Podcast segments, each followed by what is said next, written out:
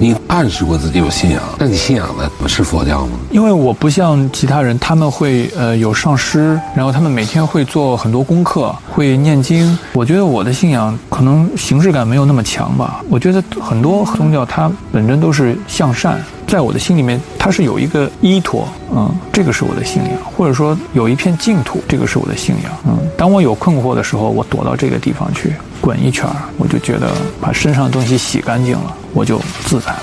我推荐一本我现阶段在读的书，叫《慧灯之光》，它是一套书。这套书它是和这个佛学有关，但我相信就是不同的人，无论你是不是佛教徒啊，你读了这本书，你都会对这个世界会有一个重新的认识，一个更。